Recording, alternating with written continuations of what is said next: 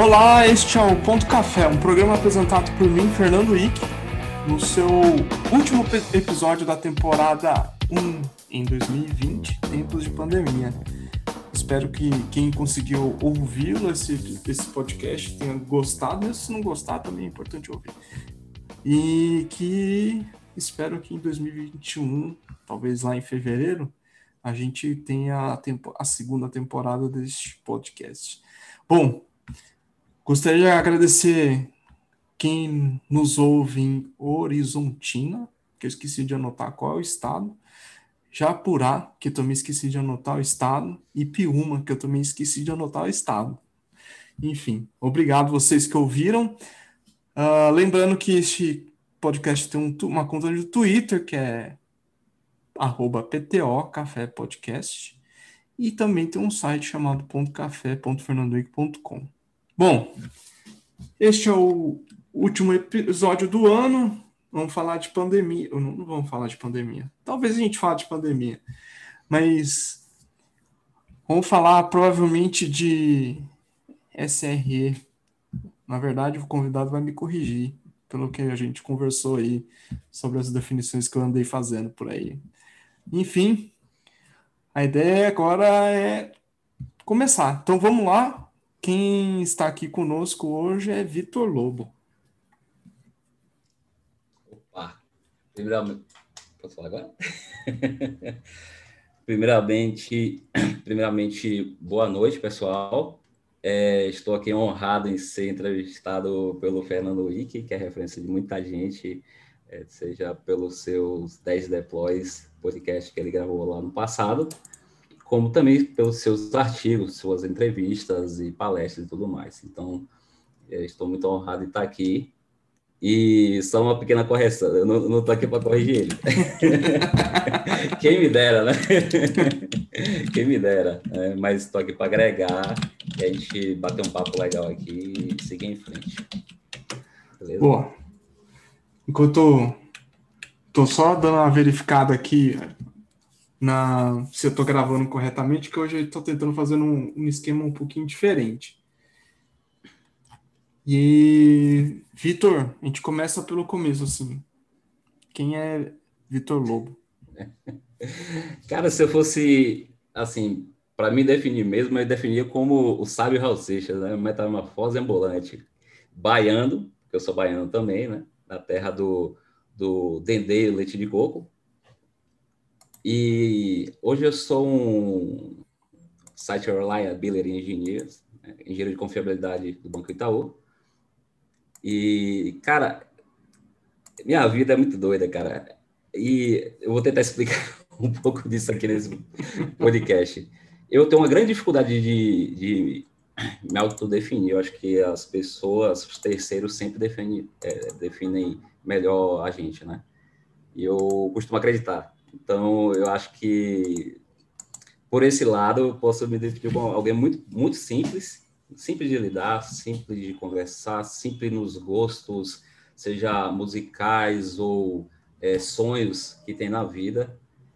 E, e eu tento, de, de, toda maneira mesmo, manter esse modo simplista até para é, fazer um, um, network com pessoas simples, né, que, eu, que, eu, que, eu, gosto de conversar.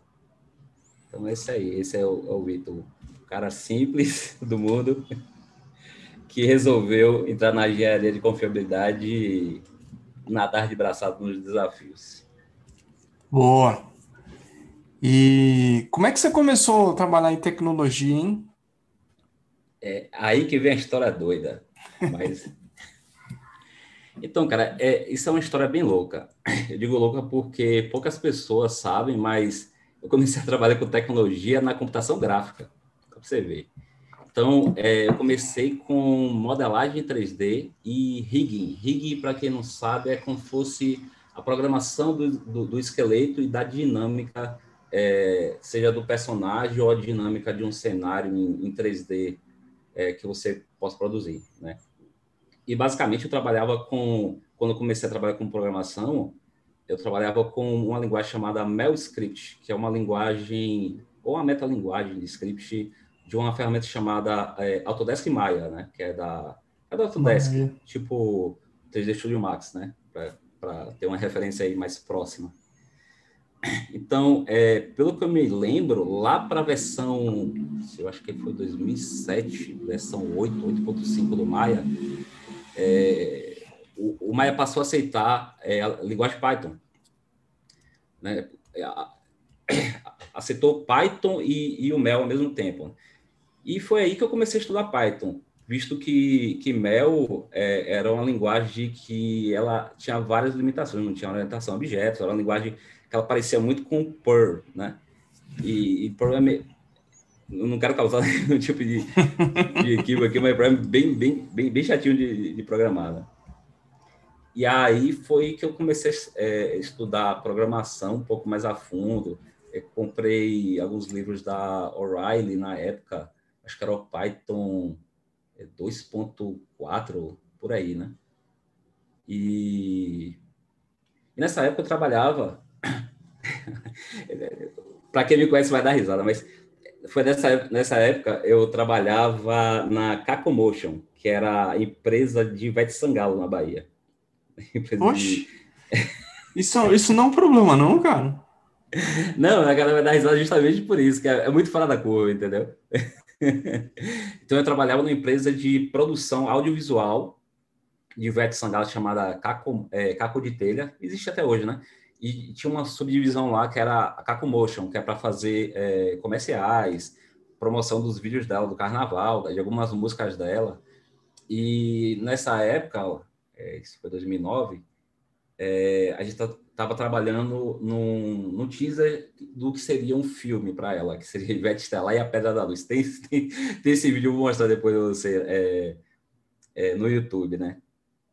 E foi aí que eu que eu comecei a programar em Python, fui para esse lado artístico, cheguei até a fazer escola de belas artes na, na UFBA, lá na Bahia, só que eu fui mesclando trabalho com, com o lado acadêmico e eu tive que tomar, na, naquela época, essa decisão para que lado é, eu queria ir. Na verdade, cara, tem uma coisa que sempre me incomodou quando eu saí do, do, do terceiro ano lá do, conclusão do, do, do, ensino médio, né? Que aquele momento que você para, o que, o que eu quero ser da vida, né? O que é que eu vou fazer? Então eu não sabia, eu estava primeiro querendo experimentar várias coisas, né? E graças a Deus e, e aos meus pais, eles sempre deram condição de porque tem muita gente que não tem essa condição, tem que seguir em frente a primeira oportunidade que aparece, né? Se passou no curso, segue nesse curso e vai indo é, nesse caminho, né? Por várias questões da vida. Então, é, eu sempre tive essa liberdade de. Eu não vou dizer nem, nem tanto liberdade, porque quando saí do, do, da Escola das Artes, meus pais ficaram bem nervosos comigo. Né? É, que queria que eu seguisse até o fim e tudo mais. Aí eu saí, abandonei a, a, a UFBA, continuei trabalhando na parte de computação gráfica. E de, em 2010, uma, uma empresa chamada Grupo Assis né, é, entrou em contato com uma outra empresa chamada Movimento, Agência Movimento, e a gente, eles criaram uma empresa chamada Sandclock, que em, que em suma promoveu um trabalho para fazer um teaser de um filme de Ronaldinho Gaúcho. Assis é o irmão do, do Ronaldinho Gaúcho. Né? E aí a gente fez a produção desse filme também, só personalidades, hein, cara? É, pois é. Você tá mais próximo. Você conhece a teoria do, do, da proximidade com o Kevin Bacon, mas você tá mais próximo dele do que eu. Isso é muito doido, né? E aí a gente trabalhou nesse projeto, fizemos o teaser, tudo. É, a princípio seria só divulgado é, no exterior. E como é um produto para vender a ideia, né? Para atrair investidor, acabou que esse projeto foi vendido para a Índia, né? E aí a gente ficou bem frustrado na época, porque a gente não ia participar da, da pós-produção e tudo mais, e da ideia daquilo tudo que a gente fez.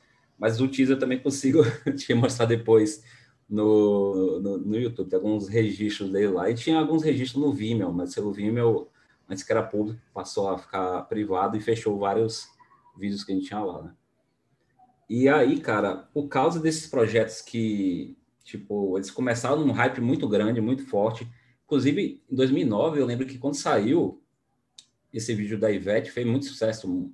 A galera ficou muito, muito animada e saber que um grupo de, de baianos que, que fez, né? E a, na época eu fiquei super feliz. Falei, caramba, é agora que a gente, que a gente vai para frente, né? E aí foram dois projetos que foram muito bons de ter participado, mas morreu na praia. E, e, esse negócio de morrer na praia me causou sérias frustrações e outros trabalhos ainda que eu tinha, né?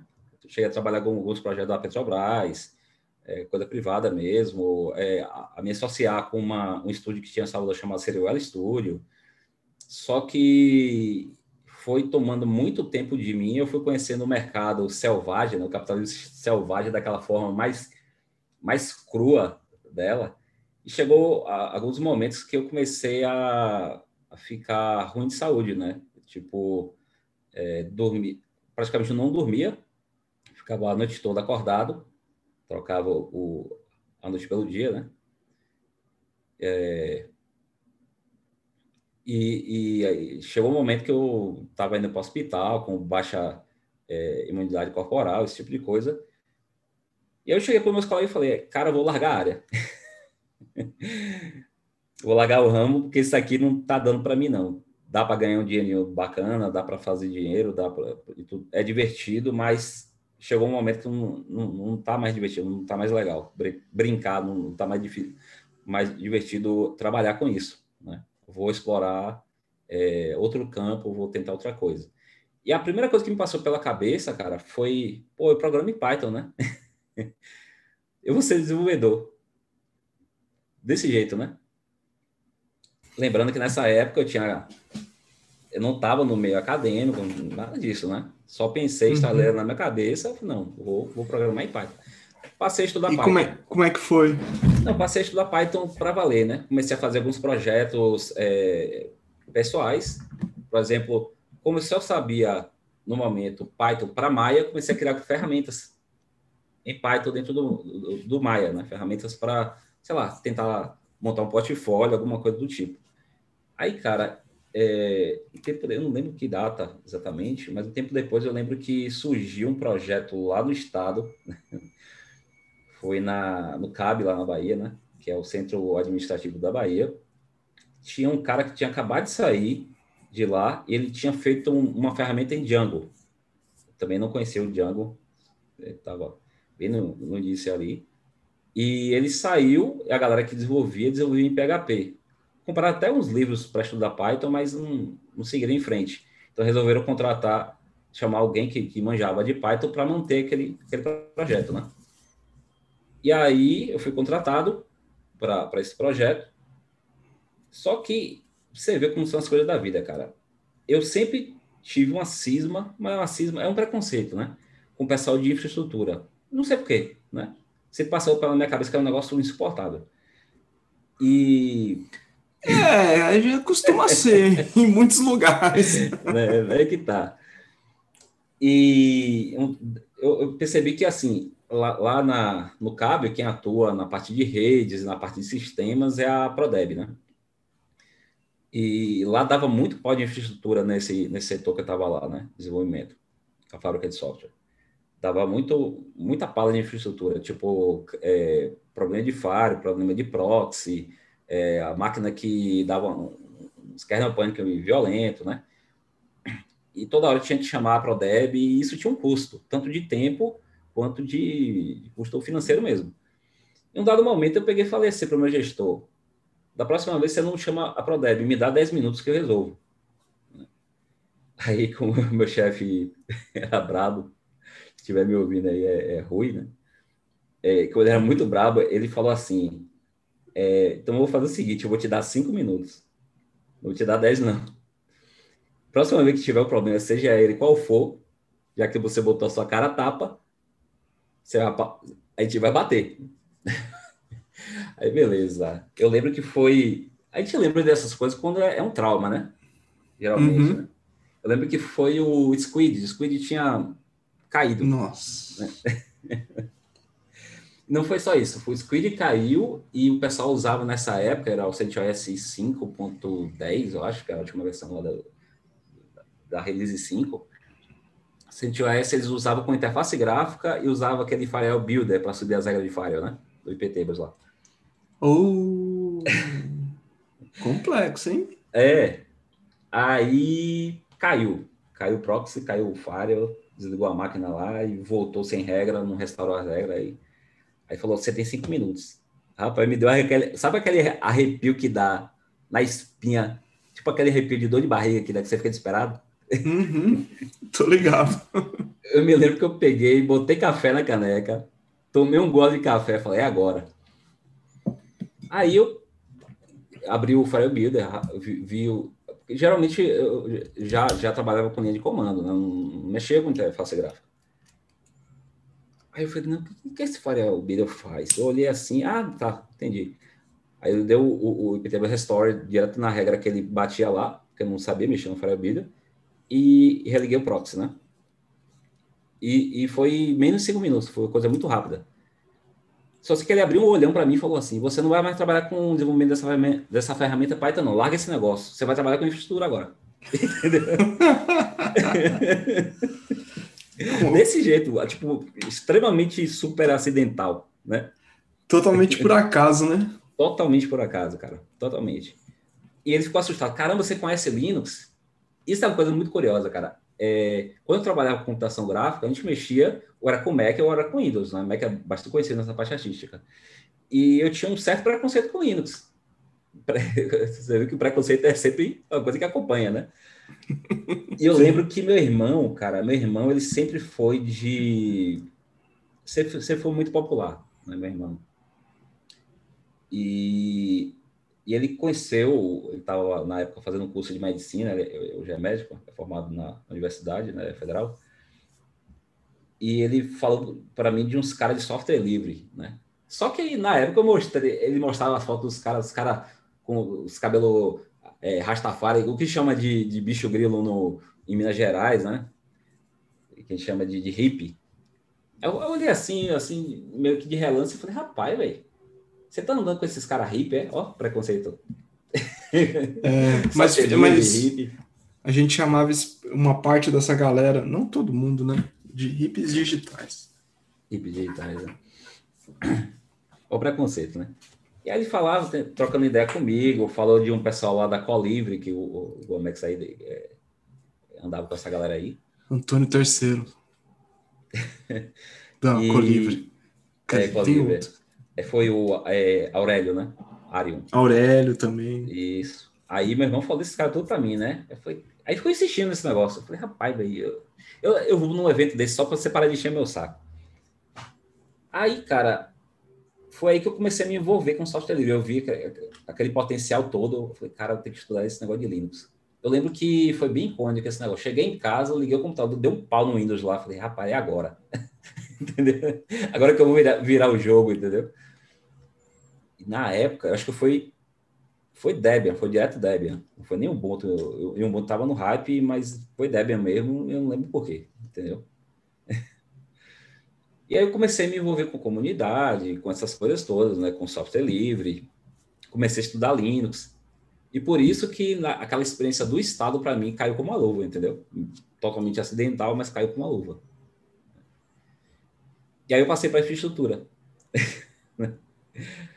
aí comecei a gostar, porque é, eu vi que eu conseguia unir as duas coisas, é, tanto o mundo de desenvolvimento, tanto com o mundo de, de redes e a compreensão é, é, de sistemas operacionais e tudo mais, eu podia agregar várias coisas e fui curtindo isso, né?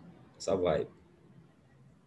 E, e aproveitando, é, nessa, nessa época, a, porque assim, a primeira rede social para mim, e que ela durou por bastante tempo e que dura até hoje, foi IRC, o IRC, né?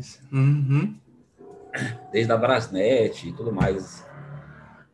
E, cara, eu não lembro exatamente que data que foi que eu conheci isso, mas quando eu conheci, eu nunca mais saí. Foi a Freenode. Freenode é, é. é Freenode acho que é uma das mais antigas do mundo. Isso. Quando eu conheci a Freenode, eu acho que foi alguma coisa muito boa, porque alguém falou para mim, ah, você quer entender de, de alguma técnica... Eu, eu lembro que numa época que eu mexia no IRC, a galera tinha uma, uma febre de, de, fazer script do, do IRC para você uhum. criar seus, seus próprios clientes e personalizar e tudo mais. Alguém falou para mim é, que eu, era para entrar no, no Freenode de um desses scripts, né? Tipo Avalanche, Scooby, uma coisa assim, né? Só sei que eu entrei nunca mais saí de lá, porque eu vi que, que tinha é, é, é, canais de, de vários tipos de tecnologia da época e tudo mais, de linguagem de programação e tudo mais, né? E isso para mim foi, foi um, um, link, né? Um atalho muito precioso, que lá na frente eu descobri mais sobre isso. Né? Então, nessa época eu estava no estado, trabalhando como infra, né? Vida segue, vida normal. E aí, em 2015, 2015 foi. 2015 eu conheci uma mineira, que hoje é minha esposa, né? Eu conheci ela no Facebook, Inclusive foi no é, foi no canal APDA, né, que um canal de, que juntavam uns jovens lá para falar de nerdices e computação, alguma coisa. Ela, Não conheço. É. Eu acho que a galera que tá, que tá me ouvindo aí, a galera vai se identificar. Tem uma turminha aí que, é, que era que é oriunda da, da, da, da PDA, né? E ela foi tirar alguma dúvida sobre C, a linguagem C. E eu tirei lá, tipo, a dúvida dela, a gente foi batendo papo e tudo mais, desenrolou. Até que eu viajei para Minas, né? E a gente começou a namorar e tudo. Na minha segunda ida para Minas, é, eu, eu pensei assim, cara, eu vou ficar nessa vida de ir e voltar, quer saber de uma? Eu não vou voltar mais para Bahia, não. Sem planejamento, sem nada. Foi na emoção? Não, total, total. Total. Eu pedi demissão é, virtualmente, né? pedi demissão virtualmente, não conhecia ninguém lá em Minas, sul de Minas, né? É, em Labras. Não conhecia ninguém, não tinha referência de nada. É... Mas eu fui na cara da coragem, né? Eu pensei assim, poxa, eu tenho alguns potenciais aí. Eu trabalhei com computação gráfica, eu manjo um pouco de design, é manjo de programação, sistemas operacionais tudo, vou, vou me virar aqui nos 30, né? Vamos ver se esse negócio dá certo. E tinha, tinha aquele orgulho também, né? Não, não, não vou voltar para casa com o rabo entre as pernas. Eu sei que eu tinha um lugar para voltar, né? Mas é, sangue nos olhos, né? oh, mas ouvintes, não façam isso. ou façam, ou, ou façam, né? Porque é, faz com um pouquinho mais planejado. Porque assim, isso, isso foi o tipo de atitude, cara, que mudou minha vida completamente. Né? Mas assim, como foi essa jornada? Larguei tudo e comecei a correr atrás, e nesse negócio de correr atrás eu conheci algumas pessoas, comecei a espalhar currículo, né? Tiver algumas propostas muito, muito baixa astral, muito ruim, né? As propostas iniciais, até que teve um cara, que eu nem cheguei a conhecer esse cara, que ele, é, ele pegou meu currículo e enviou para a universidade, para a Universidade Federal de Lavras, né? E, e, casou que o sysadmin de lá, que é meu amigo Pedro, ele tinha acabado de pegar dengue, cara. Nossa. Né? Aí dengue, geralmente você fica o quê? Uns 10 a 15 dias de cama, né? Uhum. E só tinha ele como sysadmin, né? Então o povo ficou doido, entendeu? O povo ficou doido lá, ter, ter que lidar com tela preta, com terminal, e o pessoal que geralmente mexe só com Windows, né? Então, e parafuso. Foi o momento que meu currículo caiu lá, e o pessoal, não, bota esse cara, foda-se. E, e, lá que tem, tem, tem, um negócio assim, é, por ser universidade, tem um crivo. Só pode é, trabalhar aqui quem tem uma formação, certo? porque é, a universidade, pelo menos no, na, na, área da é, científica lá, de pesquisa e tudo mais, que era a área, né? Eu trabalho no LEMAF, Laboratório de Estudo e Manejo Florestal, é, tem a, questão da licitação e, e, tudo mais, você tinha que colocar que a pessoa tem, tem a formação e, e isso era vendido, né? Para uhum. ganhar a licitação lá. E, cara, eles estavam num desespero tão grande que eles ignoraram isso, sacou? Eu, eu olhava para mim e falou assim, olha, é, a gente sabe que tem a questão do diploma, mas é, a gente não pode ignorar suas habilidades que a gente está vendo aqui. Quando é que você começa? quando que você pode começar, né? Opa, eu peguei ontem. falei, foi para ontem, cara. Aí eu peguei e falei assim, olha, se vocês puderem esperar uma semana, é porque eu tô casando. Olha, sua esposa é corajosa de aceitar você fazer tudo isso, hein? Nossa, ela não, ela olhar para trás e falar assim, nossa, a gente foi muito doido, né? Eu falei, é, mas eu faria tudo de novo. Entendeu? Eu falei tudo de novo. Eu acho que assim, a, a, as vezes que eu fui extremamente disruptivo foi as vezes que mais deu certo na minha vida, cara.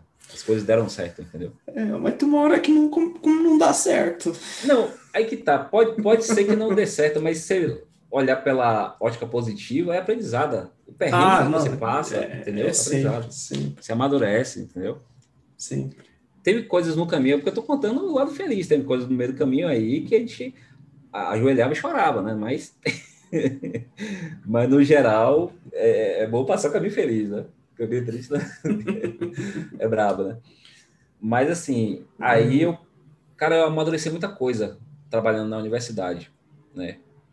Porque quando você não conhece os ambientes, quando você não conhece as equipes e tudo, você ou você se enche de preconceito ou desconfiança, ou tem algumas coisas desse tipo. Por exemplo, antigamente eu pensava que essa distinção entre academia e mercado de trabalho era, era uma coisa é, negativa, entendeu? Você achava que, não, para que ir para a universidade se aqui na prática, se aqui no, no dia a dia é, é, eu entrego para ele o valor que eles esperam, entendeu? Tinha essa é, visão que eu, eu, vejo hoje como imatura.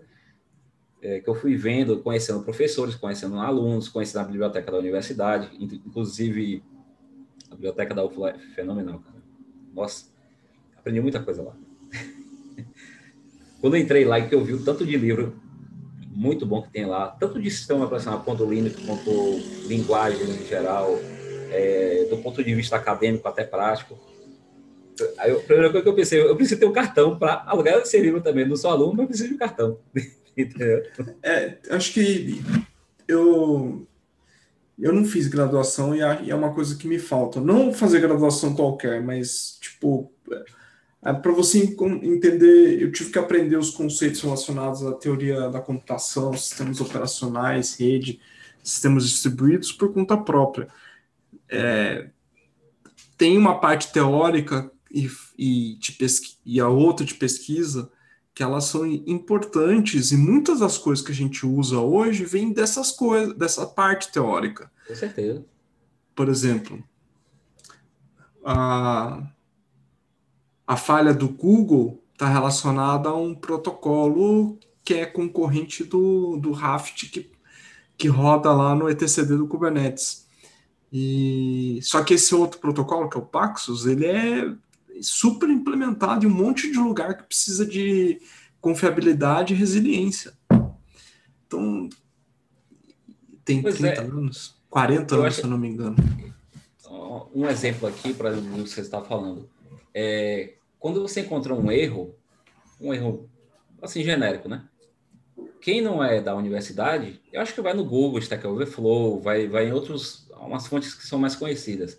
Quem é da academia, cara, e, e, e teve uma pegada, uma experiência de trabalho ou não, vai procurar o RFC daquele protocolo, entendeu? Vai procurar uma coisa assim que seja mais deep dive mesmo, porque a academia, ela, ela te projeta para isso, entendeu?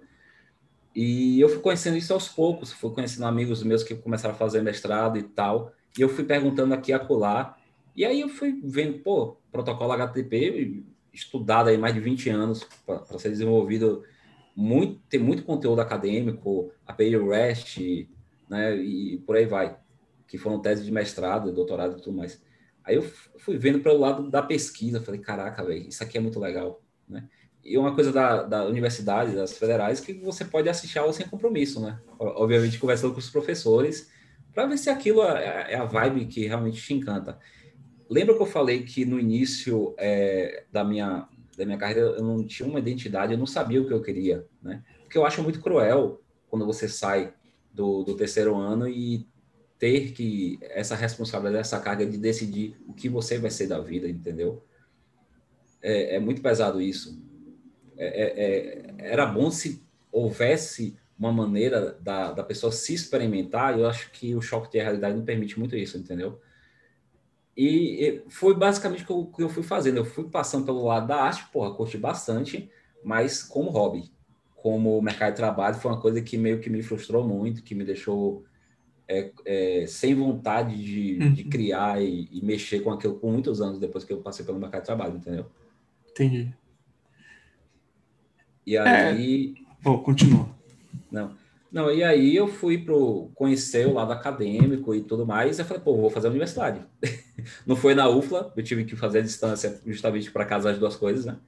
Uhum. Mas eu lembro que minha, minha, eu comentei com minha esposa o seguinte, caramba, é, isso aqui tá, eu comentei com ela assim, caramba, isso aqui tá, tá muito básico, será que... Quando que vai chegar a parte que realmente eu vou mergulhar na parada? Aí minha esposa falou assim: tá básico para você porque você já tem bastante experiência. O pessoal que está começando agora na, na universidade, com certeza está encontrando dificuldade. E realmente eu vi isso, né? Parecia até de certa forma, de certa forma arrogante da minha parte. Eu fui vendo, tá, mas é, será que é porque falta semestres ainda e tal? Não era isso. Porque a faculdade, pelo menos, é, te dá aquele pontapé inicial, o get started, né? Para você ter vários caminhos, né? Uhum. Se você parar para pensar, não, não dá para você pegar, por exemplo, numa grade curricular de, de seis meses, dar um deep dive sobre um assunto. Você vai pegar a coisa mastigada mesmo. E com o tempo, se você tiver interesse em fazer um mestrado, um doutorado, você aprofunda, né? E aí, cara, é, eu lembro que as, as matérias mais chatas entre a turma era a que eu mais gostava. Iniciação científica, pesquisa, engenharia de software por aí vai, né? Eu falei, caraca, velho, como é que como é que pode uma parada dessa, né? Como é que e aí eu fui fui estudando, fui gostando. Hoje eu penso em fazer mestrado, não não por agora, porque a gente está vivendo um momento muito obscuro do Brasil, que pensar em não está tendo investimento em pesquisa, cara. Eu até cheguei a, a, a cogitar a possibilidade de estudar fora, né? Mas eu não estou no momento da vida para isso. Talvez lá na frente, ou, ou faça, tipo, como faz o Jefferson, é, de é, vender treinamento online ou ser um pesquisador independente, sacou? Uma coisa nesse sentido também.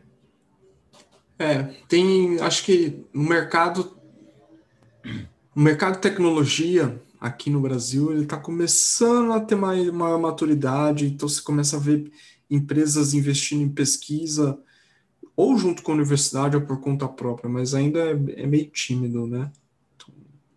Sim, é, mestrado, mestrado, por exemplo, quando eu, eu ficava muito em dúvida, né? Pô, mestrado, aí eu conversava com o pessoal, não, mestrado é muito pesado, cara, tá, talvez não seja uma boa você fazer, tá, mas talvez seja uma boa você fazer mestrado profissional, eu não sabia dessa, dessa, dessa onda, que tem um mestrado mais científico e o profissional, talvez profissional uhum. seja uma coisa mais nova, né? E aí eu fui conversando, até que eu conversei com um amigo meu da, que trabalha na Red Hat, é Ricardo Martionelli, e ele pegou e falou assim para mim, cara, tem, se você fizer mestrado, na área, no mercado de trabalho tem uma área muito interessante, que é a é, pesquisa, pesquisa e desenvolvimento, na né, P&D. Falei, caraca, velho, eu nunca tinha pensado nisso, realmente. P&D é, é, é, mestrado é, realmente dá um, dá um gás, né? Ele pegou e falou assim: aqui na Red Hat só contrata PD se tiver mestrado. Eu falei, caraca! Eu não sabia dessas, dessa onda, né? Foi antes da, da, da Red Hat ser adquirida pela IBM. Né? É, não, mas tem uma razão, né? Ou se o cara tiver. A pessoa, cara, não, a pessoa tiver notório saber sobre aquele assunto, né? E ela for. Mas é exceção, não é regra. Isso. Então, assim, como eu me descobri até chegar onde eu tô, foi, foi esse caminho, basicamente. Saindo lá do Ivete Sangalo, chegando na Universidade né, Federal. E aí, esse ano, eu participei do processo seletivo aí do Itaú. E eu não botava muita fé. Cara, eu tenho um, uma coisa que eu tenho que tratar que é minha baixa estima, cara. Eu não, não sou um cara muito, muito animado, não quando foi fazer a, a prova técnica é, lá do Itaú, quando eu recebi a proposta, eu falei, não vou passar nesse negócio nem a pau, não tem nem como. Mas eu vou fazer, né? Vamos ver o que é que, que, é que vira. E foi, eu lembro que foi uma semana muito conturbada. Minha esposa tinha pego pneumonia, foi internada. E aí. É, foi muito doido. O meu amigo Pedro, que estava me cobrindo. Né, quem estava me cobrindo, não, que estava trabalhando comigo como CISADME, ele, ele teve que viajar, porque ele tem problema renal e foi para São Paulo, né? Do tratamento. Estava cobrindo ele. E aí, nesse negócio de visitar minha esposa no hospital e trabalhar cobrindo meu, meu colega, eu adoeci. Peguei uma, uma gripe hospitalar, né? Pensei, caraca, velho, como é que eu vou fazer essa prova, velho? E tinha uma semana para fazer, né? O teste técnico. Eu fiquei bem surpreso, porque o teste técnico, o SRE, foi 90% desenvolvimento. O resto era você plotar gráfico no Grafana, no Prometheus, usar tipo, usar Prometheus, Grafana, plotar os gráficos lá e fazer um, tipo, um data science, né? E subir em Docker e tudo mais. E aí eu pensei, conversei com minha esposa, eu acho, comentei com ela na macala que ela tava, falei, eu acho que não vai rolar não, velho, eu tô, tô exausto, não tô conseguindo tempo. Ela pegou e falou assim, ó, dê seu máximo. Só isso. Não precisa entregar, não. Dê seu máximo. Você acha que, que dá para entregar, você entrega. Rapaz, eu só sei que cheguei em casa, botei café para dentro e, e, e, e Monster, né? Que é energético. então, vamos, vamos tentar. Eu não entreguei 100% do projeto. Eu cheguei assim, faltando algumas coisas de banco e a documentação, né? Tinha que entregar o read, tudo certinho lá. Aí eu, faltando mais ou menos uns três minutos para entregar, eu entreguei. Aí eu fechei o notebook e falei, ah, foda-se. Dei o meu máximo, não vai rolar, mas eu tentei. Daqui a pouco eu ligo o, o, o que era meu coordenador, que é gerente hoje, o Christopher, que é gringo, né? Aí ele falou, parabéns, você passou para a segunda etapa. Falei, Como assim? Os caras tão doidos? e não, engraçado que toda vez que eu fui fazendo as etapas, passando pelas etapas, eu falei, não, agora acabou, desisto foi passando, passando, passando, passando, até que rolou a proposta e seja muito bem-vindo. Eu falei, esse povo tá doido, rapaz. Como assim? Entendeu? Então, a recomendação, aí fica o aprendizado, né? É... Dê o seu máximo quando surge um desafio desse. Né? Bota a sua cara a tapa, porque mesmo que a resposta seja negativa, você passar pelo processo é um grande aprendizado, entendeu? É ah, você é. saber acertar depois. Passando, é, é faz, é, fazendo ou não fazendo, não você já tem. É. Então, muito se bem, você fizer e passar. Bem muito bem pensado, né? E, e aí, voltando lá atrás, que eu falei dos, da questão dos 10 deploys, que me deu boa base, até para eu saber, cara, eu vou estudar o que para saber sobre SRE? E, a, e, e, o podcast, cara, eu, inclusive, eu sempre tive dificuldade de me comunicar assim online, ou por uma palestra, ou fazer um podcast, esse primeiro podcast que estou participando, né? E eu lembro que eu fui fazer uma, uma pequena palestra de fim de ano para um time lá que eu trabalhava na UFLA, falei, cara, eu vou falar, eu quero, eu quero falar sobre SRE, porque algumas práticas eu quero implementar aqui, mas onde que eu vou pegar essa pauta? Aí os 10 deploy caiu com uma luva, cara. Entendeu? Eu fui fazendo a pauta ali em papel de pão, né? Escutando vocês falar, né? Falei, caraca, velho, esse Fernando Wick, bichão, velho. Manja muito, né? Aí eu fui. Aí eu, tipo assim, foi uma porcaria, né? A, palestra. tipo, ah, foi uma porcaria porque, cara, eu, eu gaguejei por 10 minutos, né? Pegou um pouco de embalo, mas não consegui dar aquela segurança, mas assim, depois eu conheci, com o tempo, o somatório, essa turma toda que falou, as palestras de síndrome de impostor, comecei a entender algumas coisas, né? Mas eu, uma coisa curiosa da síndrome de impostor é que eu acho que todo mundo que tem para e pensa, não, cara, eu não tenho isso, eu sou impostor mesmo. é coisa muito louca, né? É, né? mas é, é normal, cara. Normal, é. De depois você começa a se entender e, e entender os, e entender os gatilhos para isso, aí você começa a contornar. Mas é uma coisa que para mim sempre foi um parâmetro para eu saber avaliar o que o que minha cabeça está se passando e, e o que é realidade mesmo é a, o julgamento das pessoas, né? Tanto da minha esposa, o reconhecimento dela, quanto é, os amigos e os colegas de trabalho. Ele fala, não, cara, você manja muito, você, você é bom naquilo que você faz. Eu falei, pô, ou eu penso que todo mundo tá mentindo, é todo mundo mentiroso, ou eu tento usar o bom senso e falar, não, é, esse pessoal, se está me reconhecendo, é porque há, há, há algum ar de verdade aí nisso, entendeu?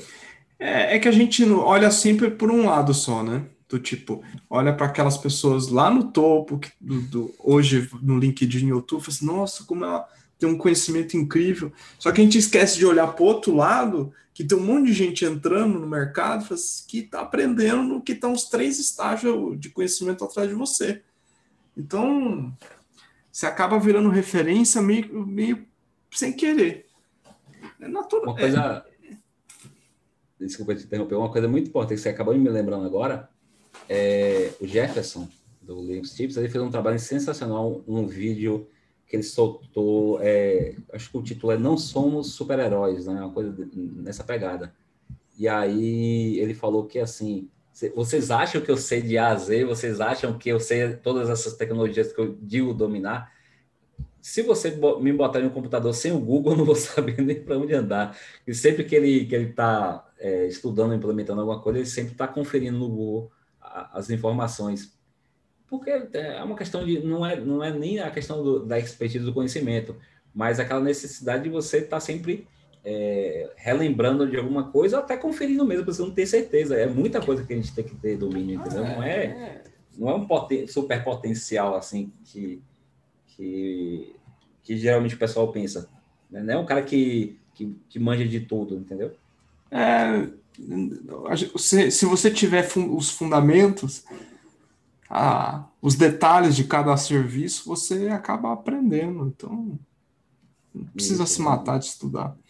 Mas queria avançar aqui, fazer uma pergunta que não estava roteirizada, mas que sempre pergunto aqui para os convidados. Programar é só programar? Ah, eu vou dar minha resposta. Eu sei que tem um ar de cancelamento aí no Twitter, não estou nem aí com isso. É, não, cara, de forma alguma. Inclusive, eu, eu comecei a, ver arte em programar, né? Eu passei pela uma veia artística aí. É, eu me sinto bem em programar, eu sinto falta quando não estou programando, né, muitas vezes.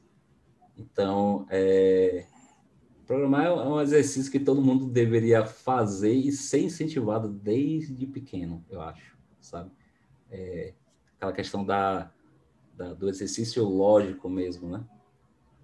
para a criança é, se desenvolver melhor, né? De diversas maneiras e o aprendizado, que para mim é o maior ganho. Então, essa é a resposta curta aí.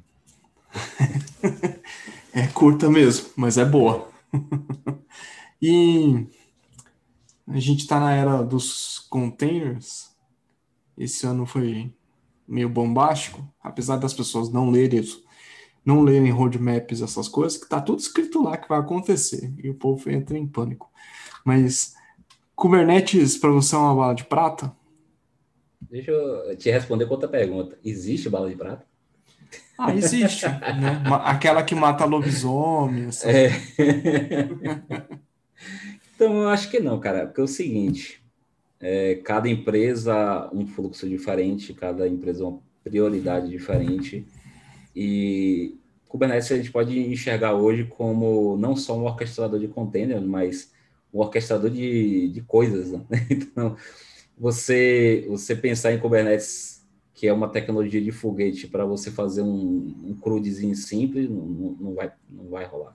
Ou você fazer um sistema que está nascendo, que é pequeno, que a demanda é pequena, também acho que não é coerente, entendeu? Então, cada caso é um caso. Em alguns casos vai cair muito bem orquestradores menores como o Swarm, apesar que o povo hoje está indo mais pro é da Radcorp, né? Que é o Nomade, Nomad, Nomade, né? eu não sei pronunciar. É, Nomade.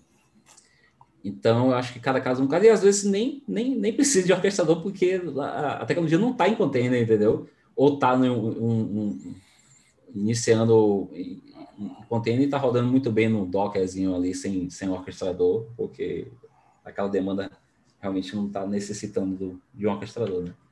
Não está rolando em microserviços, é um monolito. e até a questão do monolito aí, cara, muita gente fala, não, a gente tem que quebrar o monolito. Por quê? Porque é monolito. Eu não penso assim. Entendeu? Eu não penso assim. Eu penso assim, se um monolito lá, ele tá gerando valor, ele é importante. O legado que a gente fala, né?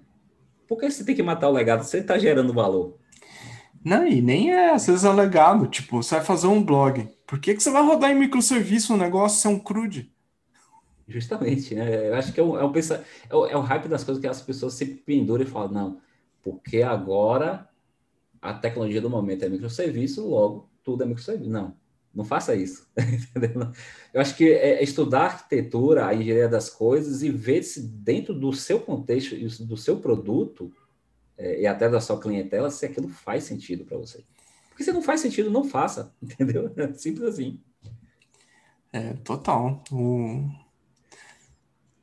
Não, isso eu, ia falar de domain driven design, mas vamos para frente. Que só de falar disso dá para contar altas histórias. O...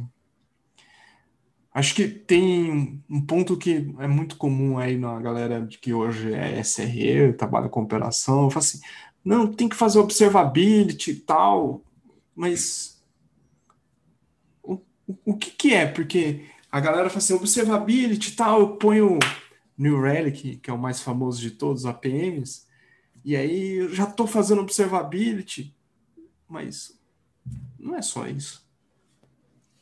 É, esse é um assunto que eu acho bastante interessante, a, a observabilidade, né?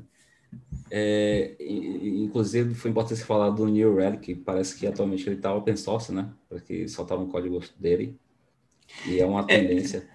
É, eu confesso que eu não vi, mas o que eu vi de notícia é que eles vão suportar o OpenTelemetry.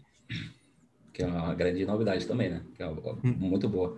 Inclusive, dentro das plataformas de observability que a gente coloca aí, se você for pensar, Epidar, Epidar não é PM, mas você pode usar ele como observability também. É, mas se você pensar Datadog e outros concorrentes e tudo mais, é, só o fato de ser é, open source, acho que para mim já tem um ganho absurdo para você escolher ou para você pensar, né, Elasticsearch e tudo mais.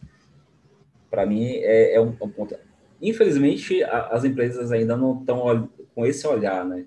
Porque a real da real, é, eles se apegam muito naquele negócio, ter, ter um suporte de uma empresa, um CNPJ para qual você possa ligar e reclamar e, e puxar a orelha de alguém de que você possa se responsabilizar. E essa visão de comunidade da, amedronta muito o, o mercado e os acionistas e, e, tudo mais, né? Você não, não ter uma empresa por trás. Por isso que nesse ponto eu acho que a Red Hat é, a Suzy acaba sendo geniais, empresas fantásticas, que elas se apegam muito à comunidade, usa, usa várias plataformas, seja ela é, um, um, um size ou qualquer coisa do tipo, mas consegue abraçar o open source e levar para as empresas. Né? Mas então, é, a observabilidade, é, se a gente usar aqui a, a, a palavra que a gente mais conhece, que é monitoramento, e aí, inclusive, eu fiz um vídeo recente sobre isso, né, que as pessoas geralmente confundem muito o monitoramento que a gente conhece, o, o clássico, com a observabilidade. A gente pode dizer que a observabilidade é um super conjunto de monitoramento, uma coisa não exclui a outra, né? Só que ela uhum. traz mais é, daquela questão do, do... Uma vez que o monitoramento ele, ele aciona e cria um alerta, gera um alerta e mostra para a gente que alguma coisa deu errado, já a observabilidade por que deu errado. É aquela oportunidade de você investigar ali por trás e, e levantar informações mais sensíveis daquele problema, entendeu? É você realmente ter é, ali tecnologias e nem sempre é só um toolset, entendeu? Muitas vezes é, é, você, como engenheiro, que compreende o sistema, chegar ali ah, tá, então, o set vai ajudar a você criar os caminhos. Aquela visão de prognóstico e diagnóstico, né? O prognóstico seria o monitoramento, ele aponta, do ponto de vista médico, né? oh, tem alguma coisa errada aqui, está oscilando aqui, uma eletroneuromiografia, por exemplo, né? Estão no choque e vê se há algum tipo de reação é, do, dos seus neurônios e dos seus nervos. E já o diagnóstico falar, epa, a gente sabe qual é o motivo, entendeu? Então, uhum. dentro da, comparando aí com o paradigma médico, seria isso.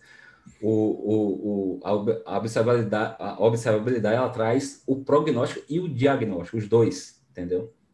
Sim. E o monitoramento é só o prognóstico. E por isso que muita gente sofre achando que implementou a observabilidade, quando na verdade é, é, tá só no monitoramento, está só na camada rasa. E, e tá, ali 24 barra 7, alerta no WhatsApp, vivendo aquele pesadelo de sysadmin, entendeu? É. Você, você tá nessa situação à esperança, viu? Fique tranquilo, vai dar certo. eu acho que o, a, a observabilidade ela ainda tem um longo caminho, porque eu acho assim, só dando só um complemento, é, é uma percepção minha. Pode, pode ser que eu esteja equivocado algumas, algumas, vezes, né? Mas quando um, um nome ele, ele pega no hype, geralmente isso vem muito de eventos, né? Que, de tecnologia, onde as pessoas não têm tanto tempo assim para falar mais especificamente daquela tecnologia. Mas quem está assistindo se apega àquele nome, implementa errado, porque. implementa errado porque, tipo assim, ah, é isso que eu tenho que levar. Mas peraí, peraí. Por que eu tenho que levar? Uhum. Entendeu? Não, não, não tem esse, esse tempo, essa aquela coisa de você parar e estudar e, e ver se realmente é coerente. Então, muita gente está tá trazendo a observabilidade como uma, uma, coisa mecânica. E não é mecânico. Eu, vi, eu, li um livro recente, eu tenho que até lembrar o nome. Não, não é um livro, na verdade, é um artigo que tem dentro da O'Reilly desses. Porque a O'Reilly tem uma, uma, plataforma de divulgação de livros e aqueles livros que estão work in progress, que estão construindo ainda, alguns artigos que ainda não vão virar livros ou vão virar livros, entendeu? É, eu lembro que eu li um artigo que a, a engenheira falava justamente isso. É, não faz sentido a observabilidade ela se limitar a ferramentas.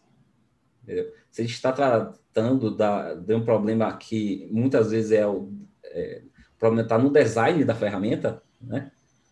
A, a, a, ferramenta não vai chegar lá, entendeu? Vai precisar de, de, do conhecimento, entendeu? Então é, é só chamar para esse tipo de divisão trabalho cognitivo ainda por enquanto não, não dá para ser feito por inteligências artificiais. Tem um caminho pela frente. Mas é, SRE hoje, ou engenharia de confiabilidade, você tem uma correção sobre o que o Google fala e que eu falo. É, o que, que é SRE para ti ou o que, que é engenharia de confiabilidade para você?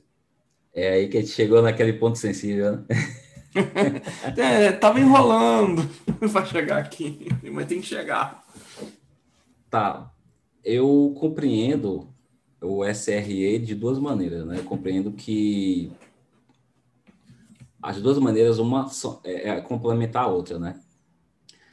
É, a primeira que eu entendo é como uma disciplina de engenharia de software, no caso, é, a engenharia de confiabilidade de software que em inglês é, é, é pronunciado como Software Reliability Engineer.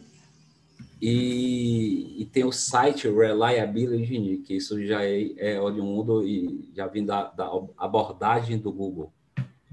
E quando surgiu aquela oportunidade de conversar com você sobre esse, esse termo, que ele meio que me deu um curto-circuito quando eu olhei, porque eu, eu, eu andei estudando sobre o, o, o Software Reliability Engineer, não só para produzir o vídeo que eu estou produzindo, né, da série de observabilidade, mas porque eu tive muita curiosidade em saber, pô, mas o Google tirou essas práticas da onde, né? É, tudo começou no Google? Será que 2003, porque 2003, né, que começou tudo. É, será que essas práticas são tão novas assim e é tão revolucionário? Porque se fosse tudo de 2003, realmente seria muito revolucionário. É, a, a, abordagem e, e, toda, todo o conjunto de práticas, né? E aí, cara, que eu caí em alguns autores, principalmente é, fui estudar a, a, engenharia de software, no início, o início de tudo foi foi numa reunião da OTAN em 68, certo? Que várias empresas contrataram diversos, é, 50, né? Para falar a verdade, 50 profissionais da área de oriundas da engenharia elétrica e eletrônica para apontar possíveis falhas em sistemas embarcados, né? E dali, daquela, daquela reunião, saíram várias ideias que a gente usa até hoje. É, é confiabilidade by design, né? que a gente fala hoje tão, tão bem, né? E lá naquela época, só tinha dois livros como referência daquela, daquela turma, que era um livro que, na verdade, é um artigo acadêmico de Hudson, que não foi divulgado, ninguém conhece, ninguém conhece esse artigo. Ele é referenciado em diversos livros porque ele foi traduzido, por assim dizer, por alguns outros autores depois, e um cara chamado Martin Lawrence Schumann. Esse cara que eu fiquei muito em cima dele, porque ele tem vários artigos sobre é, engenharia de confiabilidade de software, né? E o primeiro livro usado foi um chamado Probabilistic Reliability. É um livro, para você ter ideia, é capa dura, você só encontra ele ou né, nessa, nesses sebos raros da vida, ou você consegue até comprar no, no Amazon, mas vai, vai, vir um livro velho, não vai vir um livro novo. Tá fora e... de catálogo, né? Ah, tá, tá. E o interessante é que a, a definição oficial do Google acerca da engenharia de confiabilidade vem desse cara, entendeu? E desse livro, né? Tanto que quando o Google fala que a confiabilidade é a probabilidade né, de um sistema é, é, a, a, definição do Google, ela, ela usa a, a, palavra probabilidade justamente em tom provocativo, visto que é, a, você manter um sistema confiável é você manter uma função que a gente entende como necessária funcionando, né? E, e aí, pelo fato de você usar probabilidade, você está dizendo ali que a meta nunca será 100%. Entendeu? A probabilidade de um sistema funcionar e você isolar é, a função essencial. Para o pessoal entender melhor essa definição. É, dentro da engenharia de confiabilidade, o que seria a função essencial? Vamos pensar Netflix, né?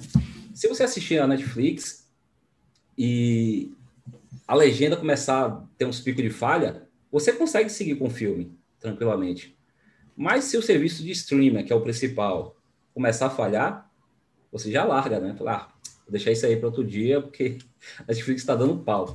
Então, a, a, a de confiabilidade, ela vem para justamente assegurar que o streamer funcione, entendeu? E se não funcionar, vai entrar para um orçamento de erro, vai ter, vai ter um estudo de, de dessa falha para ter assertividade da próxima vez que for rodar há todo, todo, todo um estudo em cima disso. E aí, eu fui pegando autores da história e também bugs que aconteceram durante, antes mesmo da, a gente for falar aqui da crise de software, que tanto a, o movimento o manifesto ágil fala, né?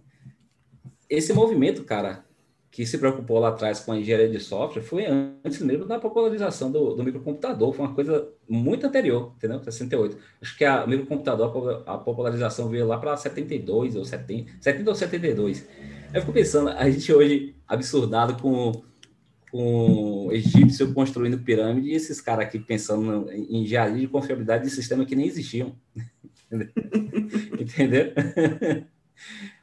Sim. E eu, eu acho que a abordagem do Google para a engenharia de confiabilidade de software, ela caiu como uma luva, porque a gente está vivendo um momento de, de microserviços e sistemas distribuídos. Então, é uma loucura muito doida. É, é, é, um, é um absurdo de, de informação, é um absurdo de, de controle. E, e, e, você falar de confiabilidade dentro de um contexto de microserviços e sistema distribuído é, é, é, é muito preocupante, entendeu? E vendo na história, é, eu vi que o, próprio mercado é, tem um livro chamado Practical Reliability, que é usado no Google também, como referência. É, tem dois acadêmicos que ele fala o seguinte: é, a, a, engenharia de confiabilidade ela foi ignorada e ela foi é, subestimada por muito tempo no mercado. Aí ele faz uma, um, uma analogia muito interessante. Por que existe garantia do produto que você compra? Porque a garantia, é, é, é você parar para pensar, ela não, ela, ela não atesta que seu produto tem qualidade. Ela está ali justamente como, entrou como lei, né? Ela está ali como justamente um pedido de socorro caso dê merda, entendeu? Mas o, a partir do momento que, que cessar aquele prazo que eles dão como garantia, você está na merda total. É. Se fosse pensado em confiabilidade no sentido de te entregar realmente qualidade e é como é como no passado que nossos pais falavam, nossa, a geladeira antigamente durava 30 anos, né? Antigamente a gente falava isso, né? Hoje é tudo pensado para quebrar mais cedo, né? É. Então, esse livro, esse Probabilistic Reliability, ele fala muito isso. Ele faz uma reflexão muito profunda acerca dos produtos que a gente adquire e aí ele vai estendendo a engenharia de confiabilidade desde a matemática, da física, e lá, lá para o capítulo, que é o capítulo 10 né, do livro, lá quase para o fim do livro, ele fala de, de, de software. Só que ele vai pegar uma referência mais, mais antiga. Não vai chegar em microserviço, não vai chegar, não vai chegar em sistema distribuído. E aí, onde o Google chega, entendeu? Que aí faz sentido para caramba. Então, a, a, a, a, o SRE, ele é compreendido já há bastante, 52 anos, né? Como é, engenharia de confiabilidade de software. Então, inclusive, uhum. acredito que o próprio Google não, não vai sustentar esse site por muito tempo e acredito que já, já não está fazendo isso. Se você for procurar por vagas de SRE no Google, você vai lá ver muito comumente Software Reliability Engineer. Então, aí, esse site foi mais por um contexto de infraestrutura deles, que o primeiro produto deles, para atacar com as práticas que eles estavam é, promovendo, no caso ali, o Ben Trainer, é, foi num, num, site do Google. Então, o site já, já vai perdendo seu sentido e voltando para o sentido original, que é o software, que é o que a gente trabalha, né? Sistema, software. E é. tem, também, tem também a questão da, da infraestrutura, né? Mas essa pegada de infra, mas é software, cara.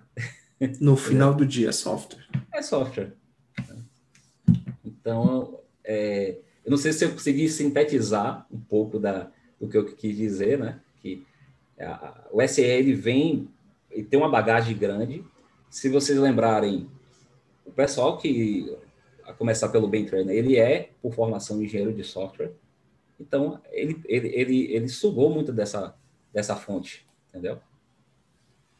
Boa. Para chegar nesse formato. Dá uma resposta boa. Você vai ter que pegar depois passar todas essas referências aí. Eu passo, eu passo. Que, que Tem bastante vão, livro. Vão, vão pedir, vão pedir, vão pedir, tenho certeza. É, a, a gente, o papo tá bom e a gente, infelizmente, não vai conseguir vencer todas as coisas que a gente colocou lá. Mas a gente pode chegar e dizer assim, para quem está iniciando, o que, que ela deve olhar, como, por onde ela tem que começar, iniciando na área de, de operação, né? Cara, ou operação... de, SR, ou de, de SRE, aí você escolhe. Tá.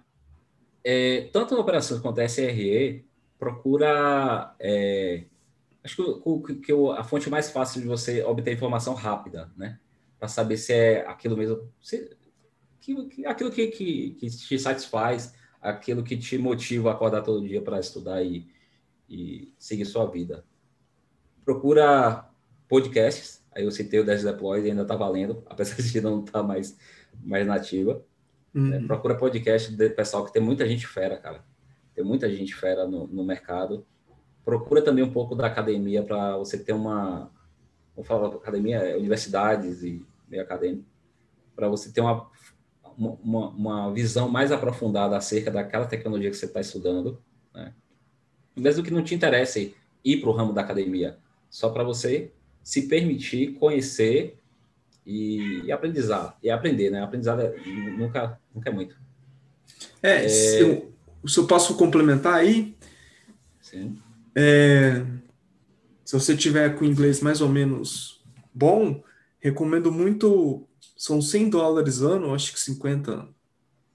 Tem uma promoção lá de 50 dólares ano das revistas da, da ACM, Association Computer Machinery. Ah, muito texto acadêmico passa por ali. E são textos muito sensacionais, assim. Ah, então... falando nisso, eu tenho um artigo, eu não sei se eu posso publicar ele, eu vou ver depois se ele está como público.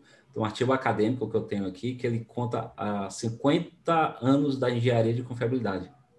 É um artigo muito bom, entendeu? Ele vai traçando toda todo o roadmap, todo o pipeline assim de, de engenharia de confiabilidade ao longo do tempo e citando várias dessas referências que eu já citei, né? Aí eu vou pesquisar se ele está público, se tiver público eu, eu deixo aqui para você, Oik. Opa, boa. Beleza? Mas voltando, é... quem está começando lá, a tá, universidade... Tá começando, busca, busca uma informação que é mais fácil de ser digerida e tudo mais, é podcasts, é, tem, tem vários canais de YouTube também que, que são interessantes da área, tanto de operações quanto de SRE, porque eu vejo que muita gente ainda não entendeu o que é SRE, acha que é uma mistura de. Não deixa de ser, né? É uma mistura de, de, de, de operações de DevOps e, e tudo mais, né? não deixa de ser, só que tem, tenta entender o lado mais das práticas, né? Do essa, essa lá, esse alô, é, é, essa lei, e entender o pós-mortem, entender se faz sentido o orçamento para erros, que é o erro budget, tenta ir nessa vibe, né? e aí depois você tenta encaixar com outras práticas e, e tudo mais. Mas tem bastante material na internet e tudo mais. Agora, acho que o ponto principal, que acabou não, dando por causa do horário, é se envolva com a comunidade open source. Eu acho que essa é a grande escola, sacou? Essa é a grande escola. Quando eu comecei nesse movimento todo, eu lembro que um colega meu, ele me convidou para participar do projeto Fedora. E eu falei, cara, mas Fedora tá ligado com Red Hat, empresa, não sei o que, não sei o que. E ele falou, cara, entra nessa comunidade, nessa, nessa e nessa, conhece esse pessoal, participa de algumas reuniões, só faz isso, né? Cara, foi sensacional. Ali foi minha escola. Porque eles falam, na época eu falei assim, com o que eu posso contribuir? Ali, qualquer coisa, cara. Você, manja de arte? Ó, tem a parte gráfica aqui. Você faz fundo de, de, de tela aqui que seja você faz, é, ajuda a fazer a gente é, é, ambiente gráfico que seja, entendeu? Você manja de código, a gente tem vários projetos. Qual a linguagem que você é Python? Pô, tem vários projetos de Python. Você, você, você já documentou alguma coisa? Aqui, ó, você pode documentar. Você sabe inglês? Outra língua? Sabe russo? Traduz para a gente para russo. Entendeu? E é tudo orientado. Tem, tem algumas comunidades que são mais organizadas que outras, né? alguns vão, vão você vai pegar alguns tutores mesmo que vão chegar para você e falar assim, sobe esse projeto, poxa, cara, você não está usando, é, você não está usando o nosso padrão do, do Git, está usando o Git Flow aqui, por exemplo, dá uma lida aqui. Então, é, é, a comunidade open source é uma grande universidade, a grande oportunidade.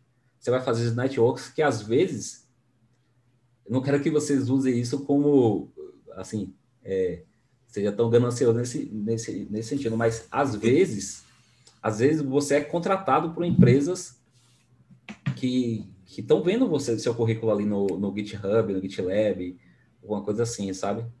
E, é, é, geralmente essas, algumas empresas estão usando os headhunters que já busca direto no código ou algum portfólio que você largou ali por trás, badge que você conquistou, né? Então, já que eu estou falando de open source, vai minha grande recomendação hoje. Participe da comunidade Apache Foundation. sensacional. sensacional. Boa. Boa. Eu também não posso falar muito não, porque minha carreira tem muita relação com open source, então nem, não posso nem falar assim, não, ele, o Vitor tá errado, tá super certo. Boa. E, cara, pra gente fechar, qual é a sua dica aí de filme, livro, uma coisa mais light aí, sei lá, oh, seriado? Filme eu vou pegar pela, pela referência do meu pai. Meu pai é a pessoa mais viciada em Poder Chefão que eu já vi na minha vida. Ah? a trilogia de Poder Chefão, meu pai é... Você entendeu? Eu presenteei meu pai com um livro do Poder Chefão. Ele rasgou o livro e falou, isso aqui é uma ofensa. Ô, louco! Porque parece que a, a trilogia, o filme foi um, um, dos casos mais raros de onde a trilogia, o filme, a gravação superou o livro, entendeu? É, é, então, raro. É, é isso. E aí ele, eu acho que pelo menos 10 vezes por ano ele assiste. Isso faz muito tempo, entendeu? Então eu cresci assistindo, o Poder Chefão, eu também gosto. É como uma galera que gosta de assistir, tem uma colega de trabalho que ela assiste todos os episódios do Friends duas vezes por ano. É tipo isso. é tipo isso. Mas no caso é Poderoso Mas, Chefão. E seguindo essa linha, tem uma, tem um, uma série na Netflix agora que é, é Pike Blinders, Peak Blinders, que eu também recomendo, que é nessa pegada do Chefão, né? Máfia. Então, essa, essa série é muito legal. Oh, minha recomendação é Blade Runner 2049, que é a continuação do primeiro. Do eu primeiro. confesso que eu assisti, eu preciso assistir de novo, que tem algumas partes que eu não entendi. é bom, eu não assisti, eu só assisti o primeiro. Pois é. O primeiro eu preciso assistir, assistir três vezes para ter certeza se o Decker era replicante ou não. E ainda fiquei na dúvida. Enfim. É isso, pessoas último episódio do ano, dessa temporada. Vitor, obrigado demais. Se quiser, depois a gente pode explorar de novo mais a fundo, agora que você já foi apresentado para as pessoas que ouvem esse podcast. Mas pode aprofundar mais sobre é, confiabilidade, sobre pós-mortem e aí por aí vai. Eu que agradeço, o, Fique, é, para mim. Repetindo o que eu falei no início, uma honra estar aqui. Agradeço o primeiro papo que eu tenho aqui contigo, né? É, fico feliz de ter te conhecido um pouco. E vamos embora que ainda tem bastante coisa aí pela frente. Quem sabe aí no futuro. Opa! 2021. Com, com certeza. Mas com todo mundo em casa, que a pandemia não vai passar tão cedo. É, todo mundo em casa com máscara aí, viu? Boa. E é, isso aí. Bom, pessoas, obrigado. Até 2021. Tchau, hein?